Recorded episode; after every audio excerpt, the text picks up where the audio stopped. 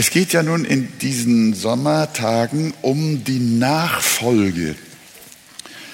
Was heißt ganz praktisch die Nachfolge unseres Herrn, ein Jünger zu sein? Letzten Sonntag hat Christian darüber gesprochen, wie das Verhältnis der, unserer Jüngerschaft äh, zur Welt ist. Äh, ihr erinnert euch, habt nicht lieb die Welt, noch was in der Welt ist.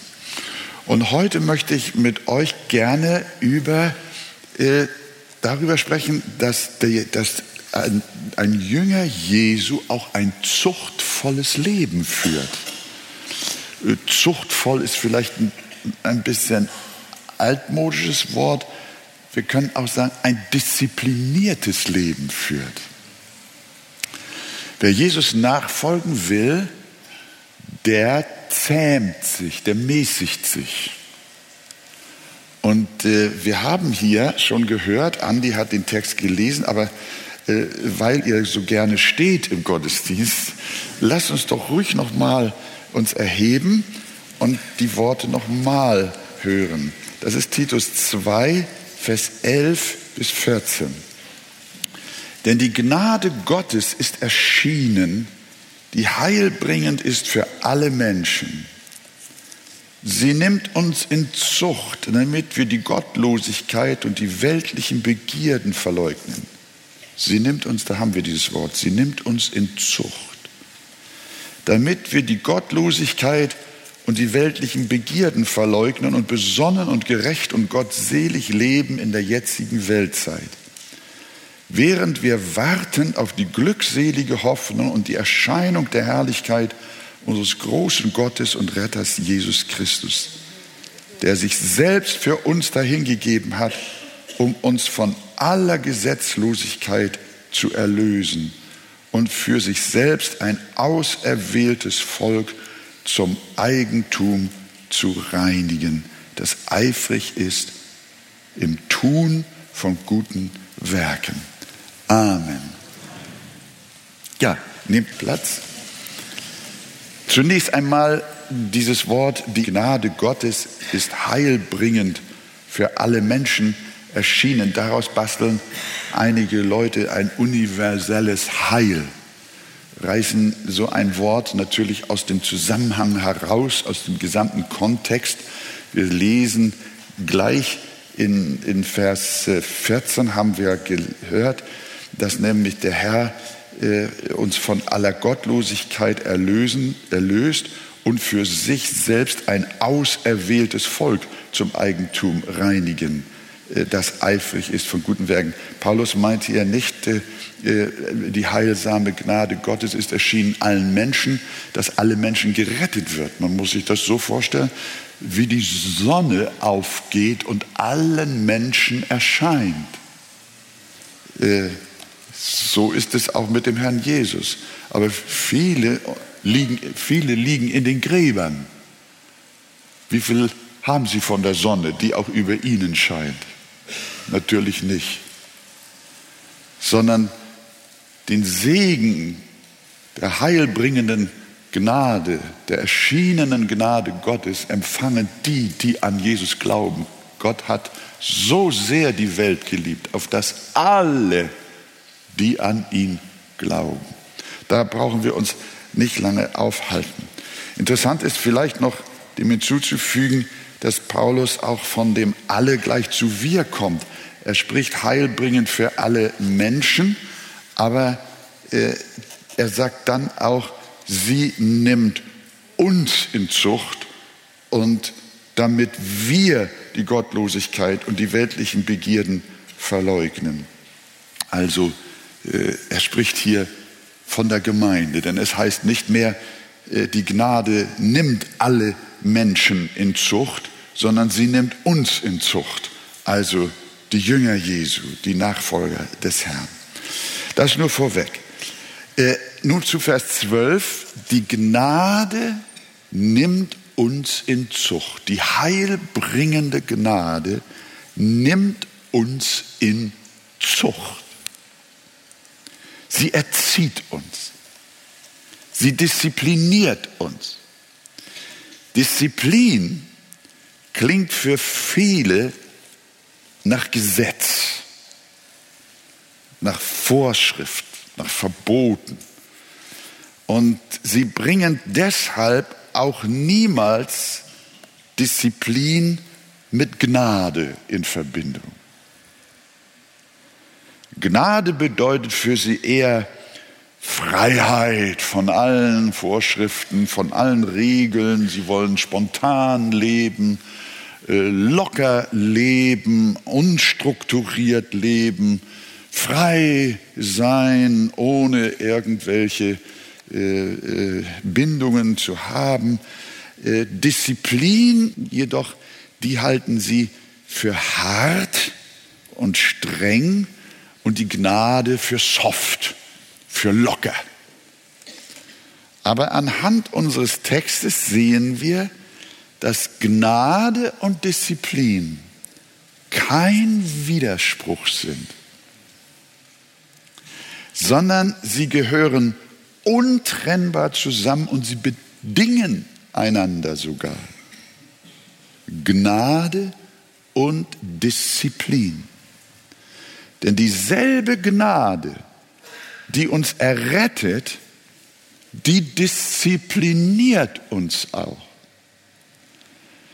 Gott errettet niemals Menschen, um sie anschließend so zu lassen, wie sie sind. Nein, die, die er errettet, die erzieht er auch.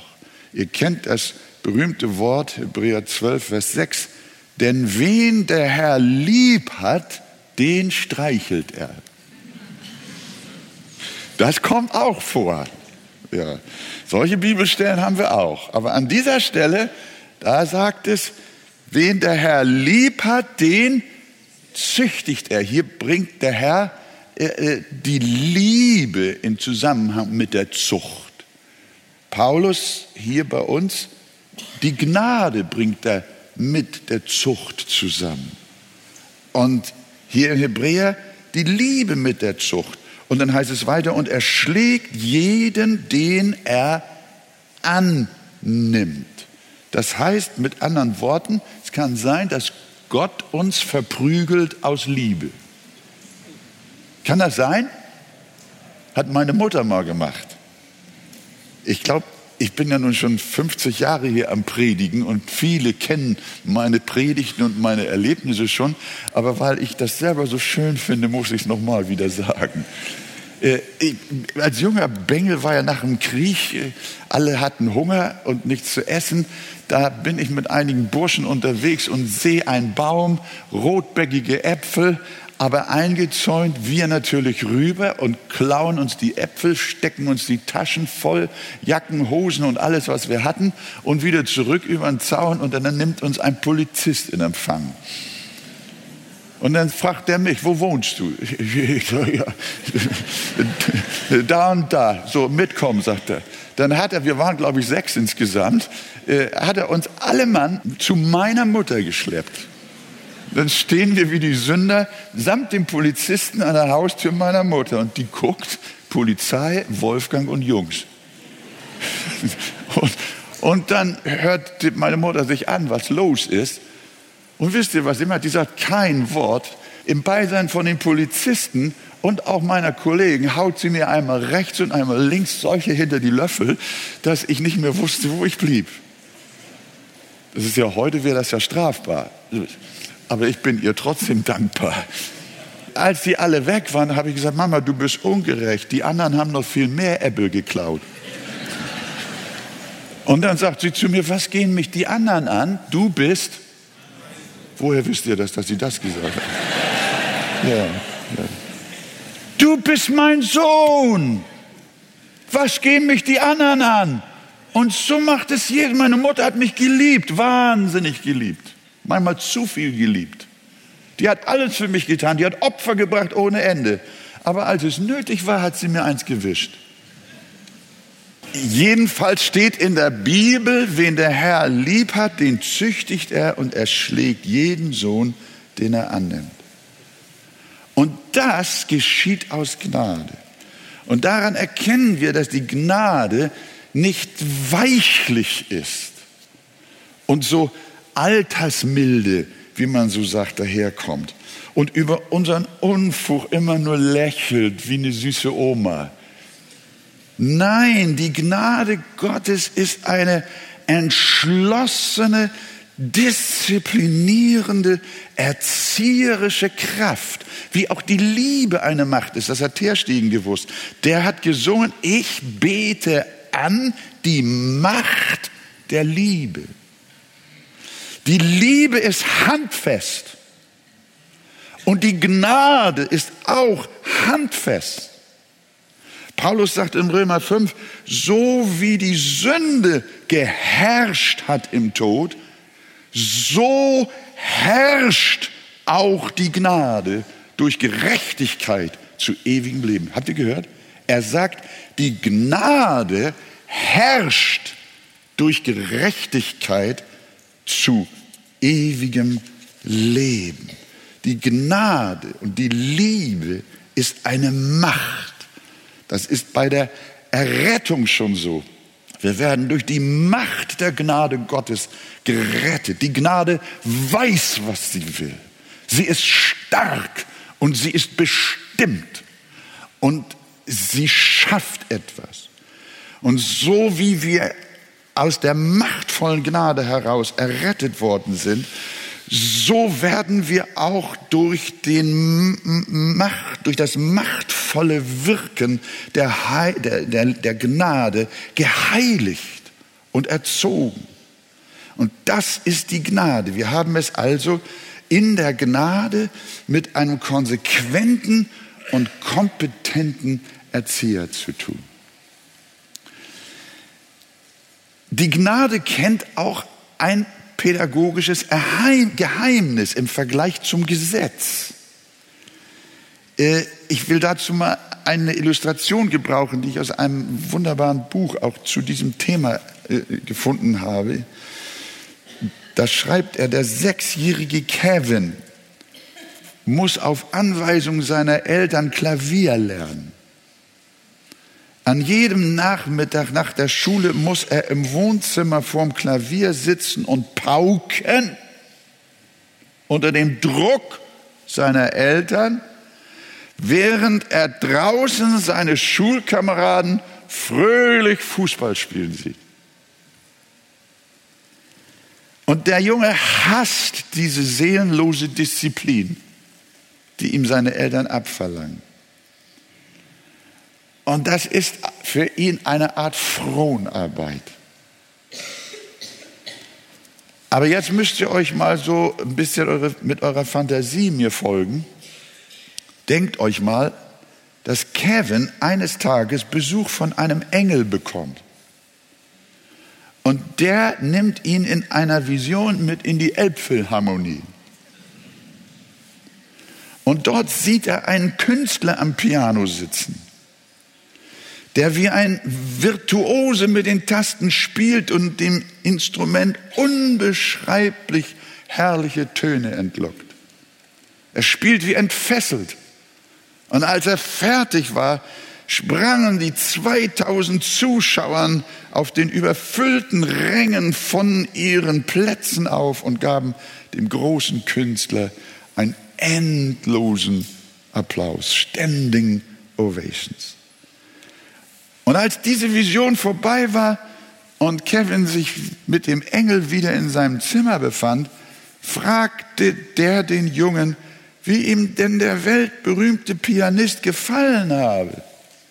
Kevin sagte nur, wow, unglaublich Engel. Hätte ich nicht gedacht, dass ein Mensch solche wunderbare Musik aus einem Flügel herausholen kann. Und der Engel antwortet, der großartige Musiker, Musiker, den du in der Vision gesehen hast, Kevin, das bist du in wenigen Jahren. Und dann zeigt der Engel aufs Klavier und sagt, weißt mein Junge, ich glaube, es lohnt sich. Fang an, mein Kleiner, dafür zu üben. Da war etwas in seinem Herzen passiert. Er hat etwas gesehen, während er vorher nichts gesehen hat. Die Disziplin der Gnade funktioniert so, wie wir es vom Engel gehört haben. Die Gnade zeigt uns etwas. Sie zeigt uns etwas über unsere Zukunft. Eine gewaltige Perspektive, Verheißungen. Die Bibel diszipliniert zu lesen, sie täglich zu studieren.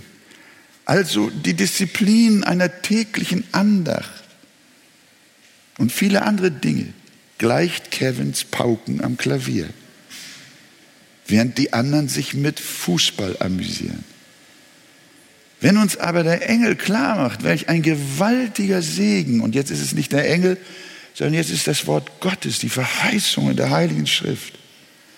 Wenn sie uns klar macht, welch ein gewaltiger Segen aus der täglich diszipliniert stillen Zeit wir gewinnen.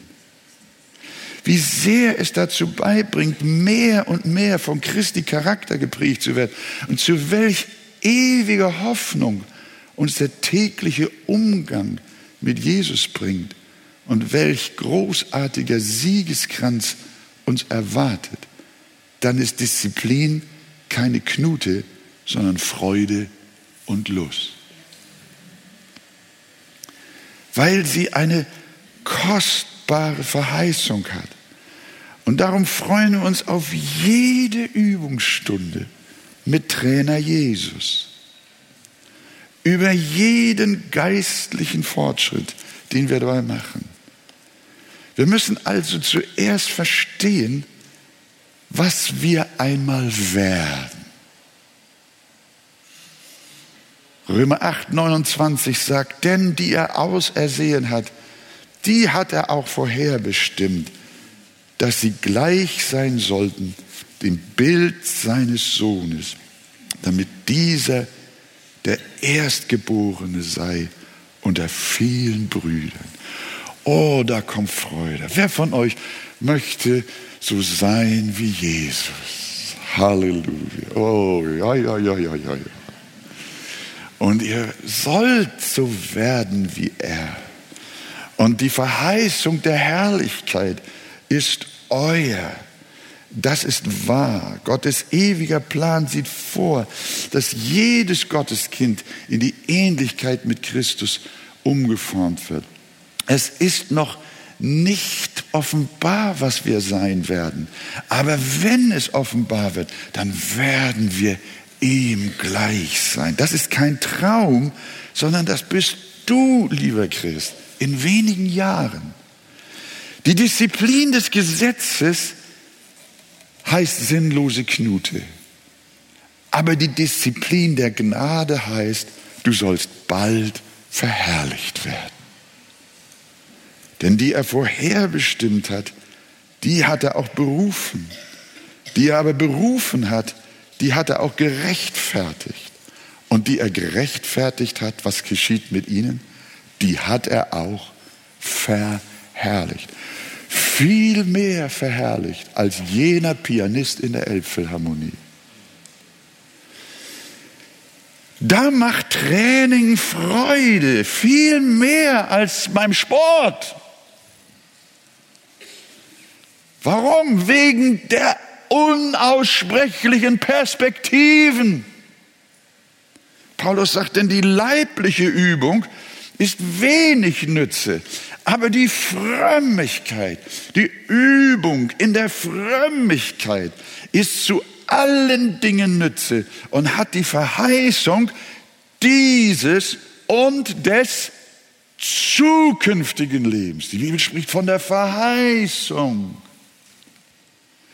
Die leibliche Übung kann uns nur vergängliche Siege und Medaillen bringen. Aber die geistliche Übung hat die Verheißung auch des zukünftigen Lebens. Wenn ich sehe, wie Menschen sich in den sogenannten Fitnesscentern oder ihr könnt auch sagen Muckibuden, äh, äh, wie die sich da schinden. Ich bin eine Zeit lang da auch mal hingegangen. Da war, da, ja, ja, äh, so, der Arzt meinte, es wäre gesund. Also, äh, und ein Stück weit ist er auch dran. Aber ich habe gesehen, wie einige Leute da, ich dachte, die kommen von St. Pauli, tätowiert und sonst was. Ich habe gesehen, solche Muskelpakete, die haben, die haben Gewicht. Ich kann das gar nicht nein, es war, es war fürchterlich anzusehen. Und einer war auf seinem Gerät da, auf seinem, was war das da, so ein, so ein, so ein Crosstrainer oder so. Dem lief der Schweiß, eine Stunde, noch eine Stunde. Und wann immer ich kam, ich habe den Typ immer auf dem Ding gesehen. Der war, ich glaube, der hatte auch geschlafen. Der, wenn er, wenn er fertig war, dann ging er so. Die waren, die waren, das, und für, für dieses Bodybuilding und für die Schönheit und die Kraftprotzigkeit, da schinden die sich, da schwitzen sie, da verzichten sie auf fettes Essen. Einer sagt zu mir, ich trinke nie Alkohol und Butter esse ich auch nicht, sagt er. Du armer Kerl, mir schmeckt die Butter. mir schmeckt doch die Butter, nicht wahr? Das ist, das ist, das ist, äh, aber man muss sich mal überlegen. Und dann, und dann kriegen sie plötzlich Krebs. Und innerhalb von wenigen Wochen sind die Muskelpakete auch weg. Alles ist im Eimer. Wofür machen die das? Das ist, das ist nicht, dass ihr, ihr dürft mich nicht falsch verstehen. Ich weiß, einige sind auch da irgendwo in diesen Centern. Ich habe nichts gegen Schwimmen und, und ich bin mein Leben lang immer gejoggt durch den Wald und heute ist mein Rücken kaputt und nun gehe ich spazieren. Das ist alles dasselbe. Wir wollen etwas tun für unseren Körper. Paulus hat ja auch nicht gesagt, die leibliche Übung ist nichts Nütze. Er hat nur gesagt, sie ist wenig Nütze im Vergleich zu der geistlichen Übung. Und er sieht es vom Ergebnis her. Die leibliche Übung hat nur, bringt nur etwas für diese Zeit und ist vergänglich. Aber die geistliche Disziplin, die hat Folgen für die Ewigkeit. Und da müssten die Christen in Sachen Frömmigkeit und Gottseligkeit, müssten sie wesentlich mehr motiviert sein als jeder Sportler, der einer Medaille hinterherjagt. Das ist alles vergänglich. Körperliche Fitness ist der Kult von heute. Gut, sie ist etwas Nütze, aber wenig. Aber die geistliche Fitness, die Übungen in der Gottseligkeit sind zu beidem Nütze, für jetzt und in Ewigkeit. Also, liebe Gemeinde, ran an die Disziplinen der Gnade. Für jetzt und in Ewigkeit. Die Disziplinen der Gnade sind nicht Turnen, Laufen, Rudern, Schwimmen, Gewichtheben, Kugelstoßen. Sondern nächsten Sonntag, ich gebe euch das schon, nächsten Sonntag besprechen wir die einzelnen Disziplinen der Gnade. Jetzt hier nur mal so ein Appetitanreger. Die Disziplinen der Gnade sind Beten, Wortbetrachtung, Stille vor Gott, Fasten, Zeugnis geben, Umgang mit der Zeit, mit Geld, mit der Zunge, Dienstbereitschaft, Versammlungstreue und, und, und. Das meint Paulus, wenn er seinem Schüler schreibt, die ungeistlichen Altweiberfabeln aber weise zurück. Übe dich selbst aber in der Frömmigkeit. Da ist vom Griechischen her das Wort üben, aber du kannst es auch als diszipliniert. Halte dich in Zucht, diszipliniere dich selbst aber in der Frömmigkeit. Trainiere dich in ihr, übe dich in den geistlichen Disziplinen. Sie sind wichtiger als die leibliche Übung. Um geistlich zu wachsen, kennt die Bibel im Wesentlichen, ich mache mal so eine, eine grobe Einteilung, sie kennt im Wesentlichen drei vorrangige Katalysatoren, die die Gnade Gottes benutzt, um uns zu züchtigen und uns zu erziehen und uns in das Bild Jesu Christi hineinzugestalten. Aber nur einer unter diesen drei Antrieben ist auch unter unserer Kontrolle, unserer eigenen Kontrolle. Der erste Katalysator, der erste Faktor, den Gott gebraucht, damit wir geheiligt werden und in der Gottseligkeit wachsen, sind Menschen. Gott sendet uns Menschen in unser Leben, die einen positiven Einfluss auf uns haben oder die auch böse mit uns sind. Die Bibel sagt, Eisen schärft Eisen, ebenso schärft ein Mann den anderen. Gott sendet uns mitunter Menschen, durch deren Verhalten wir nahe zu Christus getrieben werden. Das kann, können böse Menschen sein, die uns übel mitspielen. Und das bringt uns näher zu Jesus. Es können auch vorbildliche Menschen sein, positiv, die bringen uns auch zu Jesus, weil wir sehen, was für ein Segen sie sind. Das können Feinde und Freunde sein, Familienmitglieder. Der zweite Katalysator, den Gott benutzt, um uns näher zu Jesus zu bringen, sind Umstände, über die wir auch keine Kontrolle haben. Und das sind die Umstände unseres Lebens, die so kommen und gehen. Das berühmte Wort dazu schreibt Paulus, wir wissen aber, dass denen, die Gott lieben, alle Umstände, alle Dinge zum Besten dienen. Denen, die nach seinem Ratschluss berufen sind. Das sind also Notlagen, Krankheiten oder sonstige Schläge des Lebens, durch die uns der Herr ebenfalls zur Gottseligkeit zieht, zur Veränderung zu ihm hin. Und der dritte Katalysator, darüber haben wir ja gesprochen, besteht in diesen geistlichen Disziplinen, die uns ebenfalls zu einem Gott wohlgefälligen Leben hinführen sollen das tägliche, disziplinierte Lesen, der Umgang mit der Bibel hat Einfluss auf unser Leben. Wie auch die vielen anderen Dinge, die wir als Mittel der Gnade von Gott dargereicht bekommen. Sie haben Einfluss auf unser Leben. Die Treue im Versammlungsbesuch, unter dem Wort Gottes zu sein. Wir haben nur eine geringe Chance zu bestimmen, welche Menschen Gott in unser Leben sendet und an denen wir uns schärfen. Wir haben auch kaum Einfluss hinsichtlich der Umstände unseres Lebens, die über uns hereinbrechen. Aber wir können uns jeden Tag entscheiden, ob wir in die Stille wollen oder nicht. Wir können uns jeden Tag entscheiden, ob wir die Bibel lesen oder nicht. Ob wir beten oder nicht.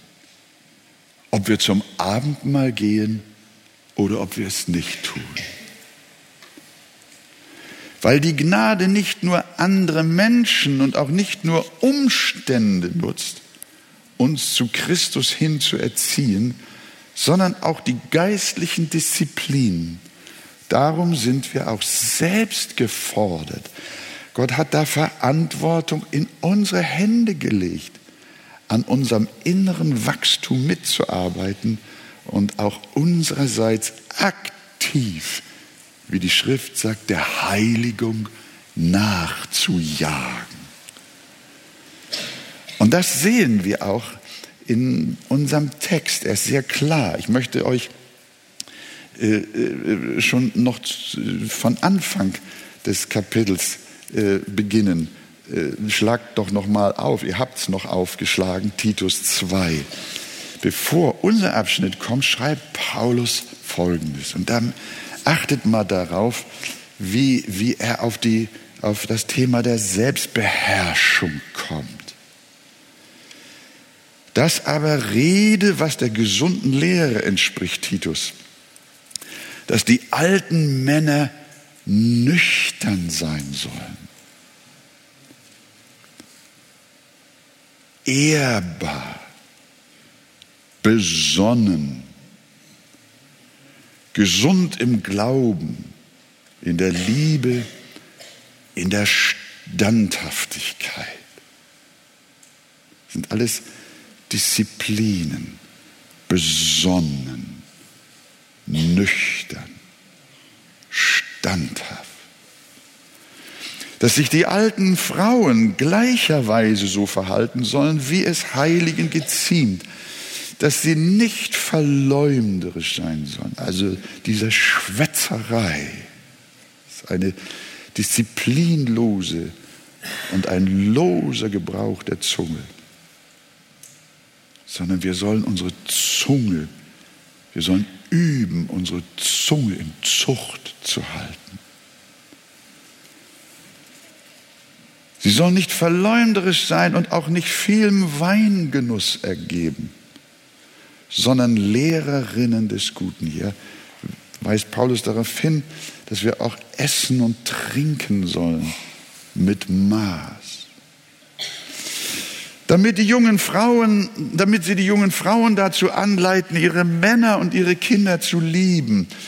Äh, besonnen, besonnen, das geht auch zu den jungen Frauen. Auch sie sollen besonnen sein, keusch, häuslich, gütig, sich ihren Männern unterordnen. Und das, damit das Wort Gottes nicht verleumdet wird. Gleicherweise ermahne ich die jungen Männer, haben wir hier ja eine ganze Reihe, dass sie besonnen sein sollen. In allem mache dich selbst zu einem Vorbild guter Werke. In der Lehre erweise Unverfälschtheit, würdigen Ernst. Sei kein Witzbold, sondern lebe deinen Glauben in würdigem Ernst, nicht in Spießigkeit, Unverderbtheit, gesunde, tadelige Rede, da ist er wieder bei der Zunge, damit der Gegner beschämt wird. Sprich nicht. Und da muss ich auch manchmal, man ist manchmal so im Eifer, da fahren einem manchmal Worte raus, die sind nicht von Gott weil er nichts Schlechtes über euch sagen kann. Die Knechte, es kommt auch noch zu den Angestellten, zu den Mitarbeitern. Die Knechte ermahne ich, dass sie sich ihren eigenen Herren unterordnen. In allem gern gefällig sind. Es ist unglaublich schön, wenn Mitarbeiter, wenn wir als Diener Gottes hin und her in den Firmen und Büros nicht nur unsere Pflicht tun, sondern der Chef uns bittet, etwas mehr als das zu tun. Dass wir nicht auf unsere Rechte pochen, sondern dass wir gefällig sind und nicht widersprechen. Nichts entwenden, das tun Christen nicht. Sie, sei denn die Zeit, die sie während der Arbeitszeit privat mit dem Telefon verbringen. Das ist auch eine Disziplin, wie wir uns auch auf der Arbeit verhalten, sondern alle gute Treue beweisen, damit sie der Lehre Gottes, unseres Retters, in jeder Hinsicht Ehre machen. Und nun kommt das Denn. Warum das Ganze? Warum das Ganze? Jetzt kommt unser Text. Denn es ist die heilsame Gnade erschienen. die ist es, die uns in Zucht nimmt. Also diese ganze Aufzählung, die Paulus dem Titus gemacht hat, die könnte zunächst einmal auch im Moses stehen, bei den Gesetzen. Aber dann sagt er, schaut mal Titus, schaut mal ihr lieben alten Männer, ihr lieben jungen Männer, ihr lieben älteren Frauen, ihr lieben Ehefrauen, ihr lieben Ehemänner, ihr lieben jungen Männer, schaut einmal dieses zuchtvolle Leben, das ist etwas, was die Gnade, die heilsame Gnade in eurem Leben wirkt. Es ist nicht die Knute, sondern die Gnade, die euch in dieses zuchtvolle Leben hineinführt. Jünger Jesu sind disziplinierte Menschen, weil sie die Disziplinen der Gnade üben. Und das mit Freuden. Achtet einmal besonders auf die Worte. Ich bin mit Ihnen ja durchgegangen. Ich bin schon mit euch äh, durchgegangen. Und jetzt schauen wir uns nochmal an. Sie nimmt uns in Zucht, damit wir, und dann fährt er weiter fort, damit wir die Gottlosigkeit und die weltlichen Begierden verleugnen. Das hatten wir letzten Sonntag und besonnen, hier hat es wieder, besonnen und gerecht und gottselig leben in der jetzigen Weltzeit. Die Gnade der Zucht, liebe Brüder und auch liebe Schwestern, hat sogar dazu geführt, dass Paulus den Korinthern schrieb, sondern ich bezwinge meinen Leib und zähme ihn. Das hat nichts zu tun mit Luthers Selbstgeißelung. Paulus wollte damit nicht, dadurch nicht selig werden. Er war schon selig. Er war schon errettet. Er stand unter der Gnade. Und durch diese Kraft der Gnade sagte, ich bezwinge meinen Leib und zähme ihn. An einer anderen Stelle sagte, ich töte die Glieder meines Fleisches. Nicht buchstäblich, sondern die Lust, die aus dem Körper hervorkommt. Paulus hing nicht bis Mittag im Bett. Er aß und trank mit Maßen, vertrödelte nicht seine Zeit und vermied faule Geschwätze. Er hielt sich selber kurz, damit er frei war für das Evangelium. Und das war ein Werk der Gnade. Ein andermal schreibt er, alles ist mir erlaubt, aber ich will mich von nichts beherrschen lassen. Ich möchte die Kontrolle über meine Wünsche und meine Begierden und meine Lüste, diese Kontrolle möchte ich selber behalten. Und das kann ich durch die Gnade Gottes. Herr, wirke durch deine Gnade in meinem Leben, dass ich ein Leben der Selbstbeherrschung und der Selbstkontrolle führe. Paulus nimmt das Beispiel vom Sport immer wieder, um zu zeigen, dass dasselbe Prinzip auch im Reich Gottes gilt. Er schreibt in 1. Korinther 9, 25, jeder, der sich am Wettkampf beteiligt, ist enthaltsam in allem. Jene, um einen vergänglichen Siegeskranz zu empfangen, wir aber einen unvergänglichen. Wir hatten schon, was ist nicht ein Sportler bereit für seinen Sieg, für einen Sieg alles zu opfern. Er verzichtet und lebt enthaltsam. Ich habe gehört, dass Fußballer und, und Hochleistungssportler niemals vor dem Kampf äh, äh, ein dickes Steak essen oder ein halbes Pfund Eis verschleckern. Äh, ich habe auch nicht gehört, dass äh, sie dickleibig und fettleibig sind. Äh, ich habe auch nicht gehört, dass sie mit Gummistiefeln an den Start gehen oder mit anderem Ballast. In der griechischen Zeit, da sind die Sportler sogar nackt gelaufen. Nichts sollte sie zurückhalten. Wie viel mehr sollten wir für unseren geistlichen Lauf enthaltsam, selbstbeherrscht und diszipliniert leben, um bald mit Christus gleichgestaltet zu werden, der den unvergänglichen Siegeskranz zu gewinnen. Noch einmal, nicht das Gesetz bringt uns dahin, sondern wir haben verstanden, die Gnade. Sie ist unser Trainer. Und welche geistlichen Disziplinen wir im Einzelnen auch in unser Leben hineinnehmen sollten, das wollen wir nächsten Sonntag dann besprechen und Fortsetzung machen. Äh, mein Freund, du bekommst, auch lieber Christ, du bekommst dein Leben nicht in den Griff, wenn du nicht bittest, Herr, sei mir gnädig. Sei dir bewusst, dass dir die Gnade alles darreicht, dein Leben aufzuräumen und nicht länger unaufgeräumt und vermüllt durchs Leben zu gehen.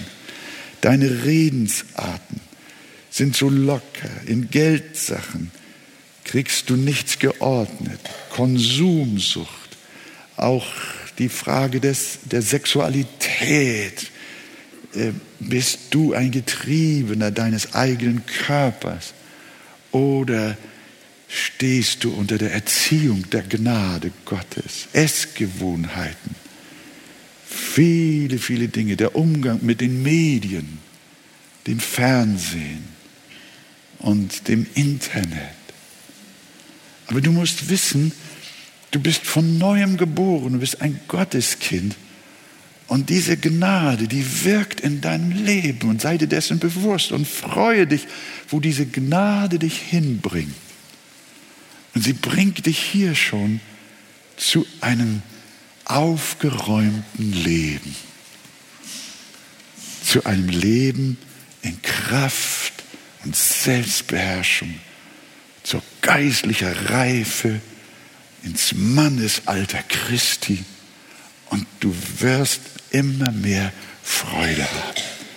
Und so wollen wir jetzt beten, schon auch für die nächste Woche, für heute schon, dass der Herr einem jeden von uns hilft, ein wirklicher Nachfolger Jesu zu sein und durch die Gnade Gottes in der Zucht des Heiligen Geistes zu wachsen. Wir beten zusammen. Herr Jesus, ich danke dir von ganzem Herzen, dass du uns heute auch über diesen Aspekt von Jüngerschaft aufklärst. Und Herr, wir stehen nun hier und sitzen hier und müssen vermutlich alle betrübt feststellen, dass wir auf diesem Gebiet noch viel Arbeit vor uns haben. Aber wir, wir preisen dich, Herr, dass wir nicht alleine sind in diesem Kampf, sondern dass es die Gnade ist, die uns gegeben, dass du selber es bist, an unserer Seite und mit uns gehst und wir Freude haben. Ich bitte dich für die jungen Menschen, für die alten Männer, für die älteren Frauen und auch für alle Generationen. Ob wir Chef oder Angestellter sind, ob wir verheiratet oder unverheiratet sind, hilf uns. Darf ich mal fragen, wer von euch empfindet so einen Impuls in seinem Herzen, doch in dieser Sache viel aufmerksamer zu sein, durch die Gnade des Herrn ein echter Jünger zu sein und zu leben. Streckt doch mal eure Hände aus. Das ist wunderbar. Dankeschön. Herr, segne diese und alle in unserer Mitte. Und wir wollen auch zum Schluss beten, Herr wenn Menschen hier sind, die dich noch nicht wirklich kennen, die noch selig werden wollen durch Gesetzeswerke. Errette sie heute Morgen aus Gnade, damit auch sie auf den Weg der Gnade kommen, dir zu folgen. In Jesu Namen. Amen.